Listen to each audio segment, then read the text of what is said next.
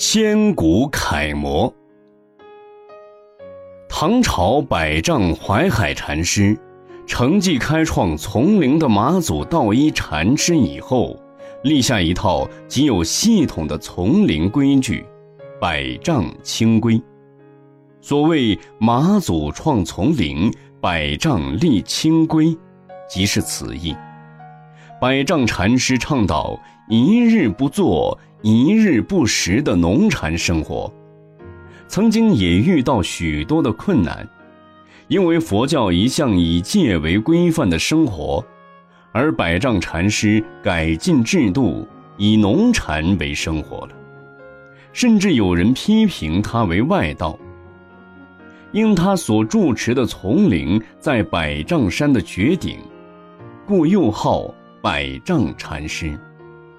他每日除了领众修行外，必亲职劳役、勤苦工作，对生活中的自食其力极其认真。对于平常的琐碎事物，犹不肯假手他人。渐渐的，百丈禅师年纪老了，但他每日仍随众上山担柴、下田种地，因为农禅生活。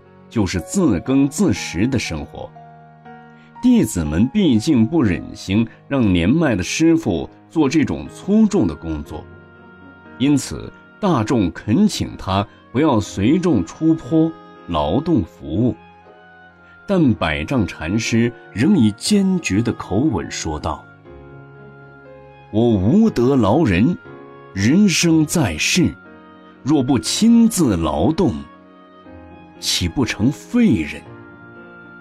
弟子们阻止不了禅师服务的决心，只好将禅师所用的扁担、锄头等工具藏起来，不让他做工。百丈禅师无奈，只好用不吃饭的绝食行为抗议。弟子们焦急地问道：“为何不饮不食？”